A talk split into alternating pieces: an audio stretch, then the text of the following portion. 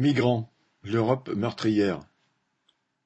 Après cet épouvantable marchandage sur le sort des rescapés de l'océan Viking traités comme des criminels, les États européens ont invoqué la nécessité de trouver une solution au problème.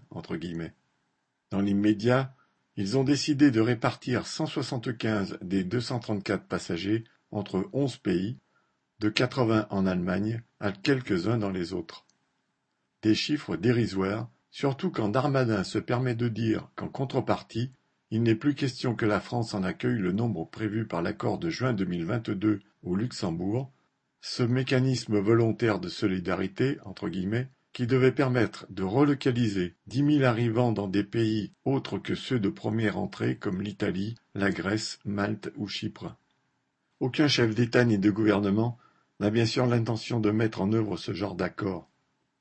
Des gouvernements démocratiques aux plus réactionnaires, voire aux sympathies fascistes, le sort des immigrés ne les concerne que lorsque le scandale arrive ou quand il s'agit de trouver des moyens de les repousser. Les gouvernements européens ont su trouver des fonds pour organiser Frontex, chargé de repousser sur mer et sur terre tous ceux qui veulent fuir la guerre et la famine.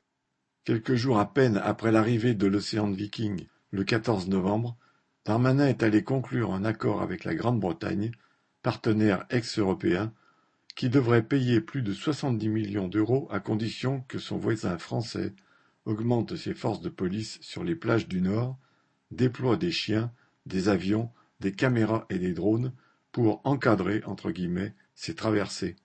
Les États européens veulent bien payer un peu pour repousser les migrants, quitte à laisser mourir des survivants appelant à l'aide en pleine mer ou sur une petite île au milieu du fleuve Évros entre Grèce et Turquie.